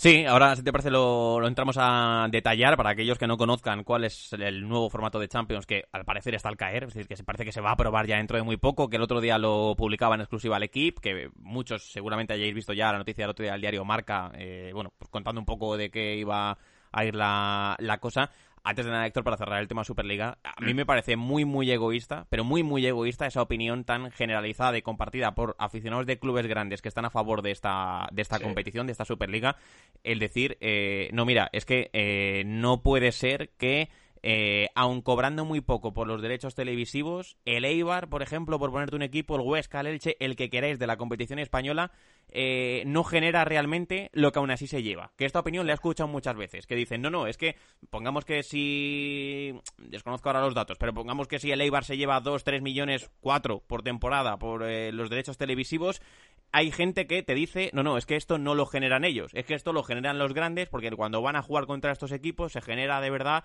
un paquete económico mucho más grande que aún así es superior al de eh, el partido de este equipo en cuestión ante equipos de su nivel durante la competición. O sea, a mí esto me parece de un egoísmo profundo, o sea, pero profundo. Al final hemos creado, sobre todo aquí en España, porque yo creo que, bueno, también es verdad que hay otras ligas que, habría que ver, pero bueno, yo creo que el reparto tan desigual como tenemos en la competición española es difícil que alguien nos lo pueda igualar. Eh, esto ha creado al final, con tantos años, eh, poco a poco minando a los equipos pequeños con un presupuesto tan bajo, han acabado convirtiendo eh, a la competición española en algo que no puede ser ahora mismo, o estamos a años luz, de ser la Premier. O sea, al final, eh, los fichajes que hacen los equipos de la Premier, porque han tenido dinero, porque han conseguido que su modelo eh, sea mucho más equitativo y sea mucho más productivo para todos, y al final la competición sea superior a la del resto, en espectáculo, en jugadores, en entrenadores, en todo lo que, a nivel tecnológico, al final ha creado que la Liga Española, evidentemente, claro, los equipos de media tabla parte baja, se encuentran atados de pies y manos, más con la que está cayendo ahora, que esto evidentemente nadie podía haberlo predecido, pero bueno, nos hemos encontrado con ello.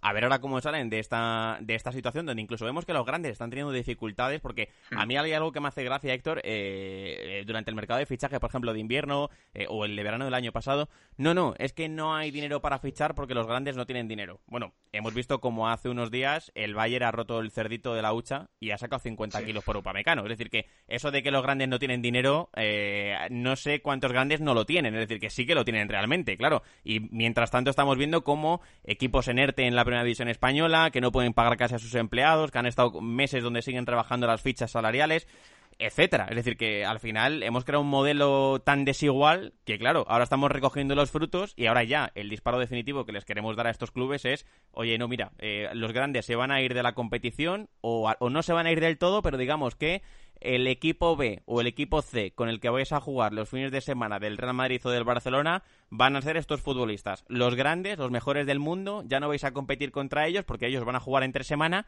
y digamos que esa competición, oye, que ni la soñéis, que es que no la vais a tocar en la vida, que no es para vosotros.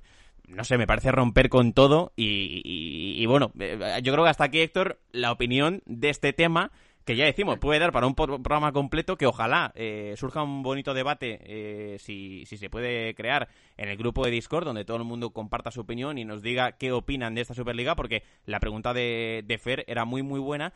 Y comentabas el tema de la nueva Champions, esta nueva Champions que se va a crear, que ya decimos, el otro día el, diario El Equipe eh, anunciaba en exclusiva, el marca ya se ha hecho eco y parece que está al caer. Primera novedad importante, Héctor, que vamos a tener en la Champions, si acaba llegando este nuevo formato que propone la, la UEFA, en lugar de 32 equipos como ahora, 36, que es una novedad ya importante. Es decir, va a haber cuatro equipos más. Estos equipos se van a repartir en cuatro grupos de nueve equipos cada uno, donde no se van a enfrentar todos entre sí a lo largo de la competición. Y esta es otra novedad también.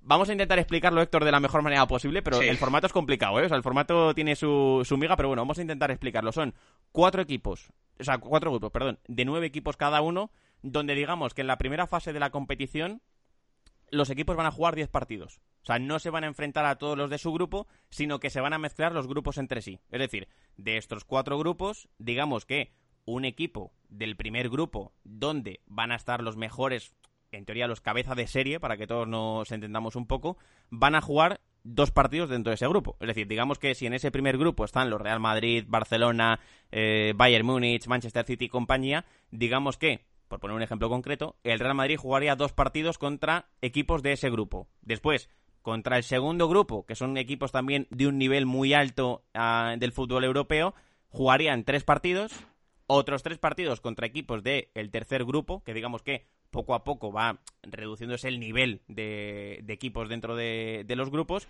y por último, dos partidos contra el último grupo. Es decir, en total, eso te suman 10 partidos, y son los 10 partidos que se van a, que se van a jugar en la primera ronda. Una vez se disputen esos 10 partidos de la primera ronda, es decir, todos los equipos hayan jugado 10 partidos, que no los van a jugar todos contra todos, se hace una clasificación general y digamos que los que están en la parte alta de la clasificación, los 8 primeros, son los 8 que van a pasar a los octavos de final.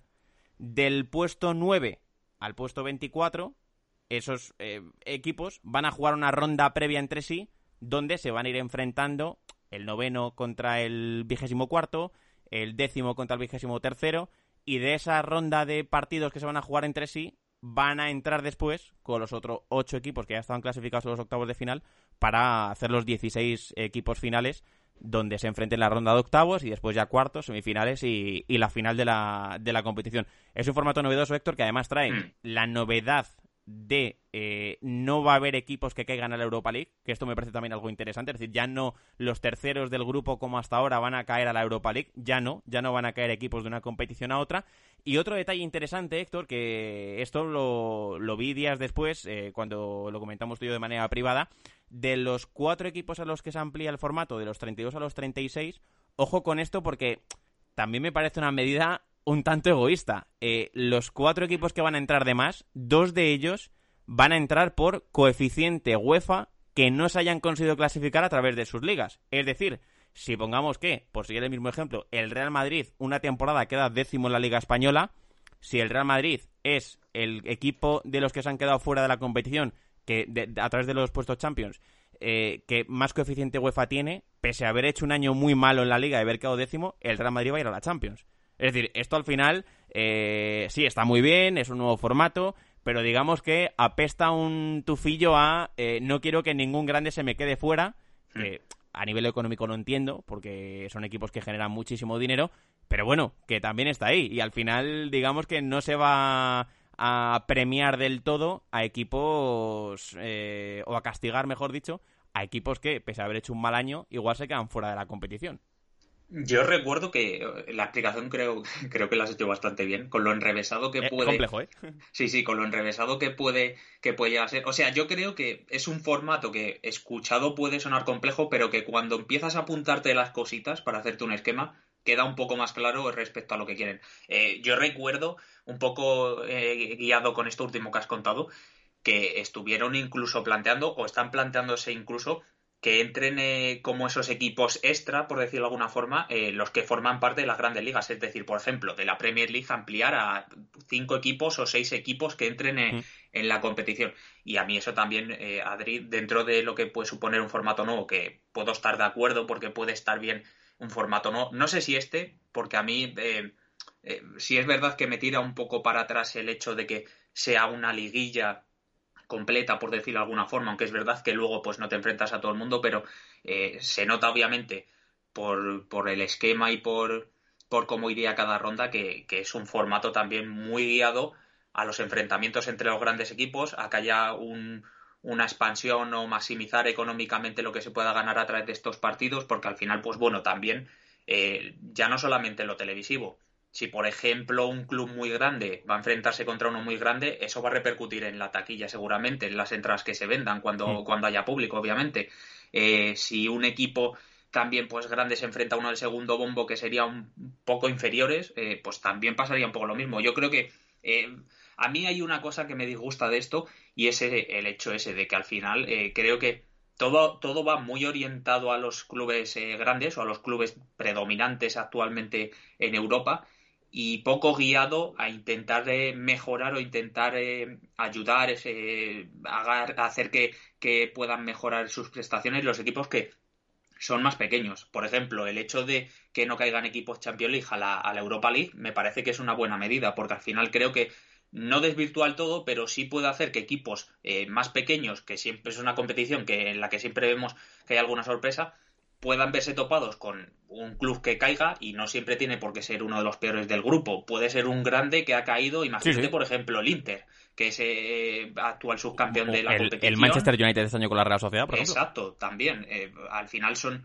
clubes que pasan por el camino, ya entran en unas rondas avanzadas y entonces pues eh, tener que superarlos es como un escollo más para ello. A mí en este sentido me gustaría un poco que un nuevo formato de, la Champions League se fijara un poquito más en lo que intenta ser, eh, o, por lo menos en mi opinión, lo que intenta ser tanto la Eurocopa como las clasificaciones para la Eurocopa. Y es que en ese sentido, dentro de sus más y sus menos, eh, dentro de lo que puede ser mejor y peor, de estar más de acuerdo o menos de acuerdo en que haya más, eh, más selecciones, me gusta que sí veo un amago o un intento de que las selecciones que son más pequeñas puedan mejorar, puedan crecer, puedan dar la sorpresa y también, pues, eh, al final, no me acuerdo, creo que fue Tomás Martínez eh, en Marcador Internacional hace un año o dos, eh, sacó un artículo, un reportaje sobre, no sé si era San Marino o alguna selección muy pequeña que había mejorado mucha su infraestructura para poder mejorar el juego. al final creo que también dentro de lo que sea maximizar lo que ganen o lo que se mantengan los grandes, también todos estos eh, nuevos planteamientos tienen que ir un poco en que el pequeño, eh, donde hay muchos clubes históricos, también hay que decirlo, de, Europa, intentar que mejoren e intentar que vuelvan a recuperar un poco una posición que, que han perdido por, por A o por B. No, no, totalmente, totalmente. Bueno, pues hasta aquí la explicación. Ahora, Héctor, por eh, lanzar nuestras opiniones. Eh, yo estoy a favor de este nuevo formato de la Champions, siempre y cuando implique que no llegue la Superliga. Es decir, si esta es la medida que tenemos que tomar todos para que los grandes se contenten, para que el reparto sea más equitativo, para como lo queramos decir y dejemos a un lado aparcado y ojalá que para siempre abandonado el tema de la Superliga, bienvenido sea. O sea, bienvenida sea esta nueva Champions que a mí tampoco me acaba de convencer eh, por la idea o por esos pequeños matices de, por ejemplo, esas dos plazas de las cuatro que se van a ampliar que estén reservadas para los dos equipos mm. más grandes que se queden fuera. O sea, hoy, esta temporada, por ejemplo, de historia, estamos viendo que no es nada descabellado que, por ejemplo, el Borussia Dortmund se quede fuera de los puestos de Champions a través de la Bundesliga. Bueno, pues aún haciendo una mala temporada como va a poder hacer el Borussia Dortmund, va a tener el salvavidas de si es el equipo de los grandes que se queda fuera de la Champions a través de sus ligas que más coeficiente tiene, aún así va a ir. O sea, al final me parece un poco trampa. O sea, es que no creo que este sea el modelo eh, más justo ni mucho menos, pero bueno, al final esto va a parecer que es lo que va a primar, que los grandes llevan ya tiempo juntándose, viendo de qué manera repartir el pastel. Sí creo, Héctor, fíjate, también te lo digo, como te decía antes, que el modelo económico del fútbol creo que podría ser mucho más rentable de lo que es. Es decir, yo creo que eh, se podría sacar mucho más partido de los premios que se sacan económicos de, la Champions, o sea, porque está bien lo que ganan, pero que creo que podría venderse mucho mejor el producto, o sea, creo que podría ser muy superior a, la parte que, que se llevan los clubes por superar la fase de grupos, pasar de octavos, llegar a ser el campeón. Creo que no son cantidades Mm, digamos, acordes a la cantidad de espectadores que pueda tener o a la cantidad de publicidad que se pueda meter en este tipo de, partidos o de torneos. Pero bueno, ya digo, si esto va a impedir o va a permitir que la Superliga no llegue y tenemos este nuevo formato, bienvenido sea. Igual dentro de tres temporadas, cuando ya lo tengamos instalado y, y ya nos hayamos acostumbrado a él, nos gusta mucho, nos encanta y nos preguntamos que por qué no ha llegado antes. Pero bueno, mm. eh, ¿tú qué opinas? ¿Cómo lo ves ya para cerrar el tema? Pues mira, yo justo estaba mirando por, por curiosidad eh, lo que estás comentando del coeficiente y, por ejemplo, agárrate Adri porque el Leicester, por ejemplo, es el club número 51 dentro del coeficiente UEFA actualmente. Eh, al final yo creo que hay cosas positivas, como dices, creo que también obviamente estamos de acuerdo en que si esto frena eh, el tema de la Superliga, bienvenido sea, eh, aunque pueda tener cosas mejorables, que obviamente también, pues dentro de un planteamiento inicial podrían cambiar cosas, ¿por qué no? Eh, al final esto también es un poco lo que dices, no tener temor a, al cambio sobre todo, no ser muy conservador en, mentalmente para los aficionados y tampoco para los clubes, pero que también dentro de lo que se puede instaurar, instaurar nuevo puede haber cambios. que si, por ejemplo, la UEFA plantea una nueva eh, Champions League y ve que no es productiva en ciertos puntos, que le den una vuelta, que la varíen, que mejoren y que mm. si el camino puede ser este, pues bueno, eh, también se puede plantear y luego puede ser algo muy bueno. Pero vamos, yo estoy en, en, la línea que dices tú, en tu opinión. Eh, un formato no creo que sería revitalizaría la competición, creo que sería bueno en todos los puntos porque, bueno, la temporada pasada yo creo que ya fue un soplo de aire fresco, con todo lo que pasó es verdad, pero el hecho de que se jugara solamente a un partido las últimas fases creo que ya eh, dio pues eh, ese punto de sorpresa, de incertidumbre, de que parecía pues que podía haber un, nuevo campeón. Eh, es verdad que el Bayern pues lleva varias temporadas sin ganarla, vaya, pero que, pudiéramos ver un campeón que, no había sucedido nunca. Ver al Atalanta, al Leipzig, eh, al PSG llegando a la final. Al final creo que fue positivo al Lyon también, fue mm. positivo para la competición, pero sí es verdad que a mí también me chirría mucho el hecho de que se dé tanta prioridad a, los clubes grandes. Entiendo que por lo económico es lo que manda, porque mm. al final, al final aquí hablamos, eh, yo creo que incluso en estas cosas lo económico se superpone a, lo deportivo eh, y entonces eh, sí en ese punto, en esa parte, creo que es lo que más me tira para atrás. El que pueda acabar siendo una competición en la que prime sobre todo los clubes grandes o sacar partido a través de los clubes grandes y los que son más pequeños que al final yo creo que es eh, con los que hay que intentar también un poco eh, pues eh, tener en cuenta que puedan verse perjudicados a largo plazo y que al final pues sea como una liga donde económicamente sí les pueda influir pero donde al final sea una competición donde sepan que desde el inicio no van a tener nada que hacer. Totalmente. Bueno, pues Héctor, dejamos aquí el tema Superliga, Super Champions. Eh, ya decimos, parece que lo de la Champions está a el caer, así que bueno, si hay alguien que estaba interesado en el formato, este es, lo hemos intentado explicar de la mejor manera posible. Si nos hemos equivocado en algo, ya sabéis, eh, apuntadnoslo que, que lo corregiremos y, lo, lo, tendremos en cuenta. Pero, pero bueno, había que plantearlo, había que comentarlo porque el otro día nos lo preguntaba el bueno de, de Fer, nuestro buen amigo, y era un tema que queríamos dedicarle un espacio más extenso, más adecuado para la amiga que tiene, porque es mucha y está al caer y se comentan muchas cosas y considerábamos que en el podcast también iba a tener que tener su espacio. Así que, Héctor, programa completito, además con nuestro buen amigo Asir Orcajo, así que simplemente me queda decirte que recordemos, como siempre, el debate lo ampliamos al grupo de Discord, al hashtag entre fútbol y manager, al mail entre fútbol y manager a donde queráis, a la cajita de comentarios de iVoox, donde queráis, pues ampliamos el debate y nos comentáis qué os parece esto de la Superliga, de la Super Champions, si creéis que es el futuro, que si estáis de acuerdo con ello o no. Y os leemos y, debatiremos con todos vosotros. Así que, Héctor, como siempre he llegado a este punto, hasta la semana que viene. Hasta la semana que viene.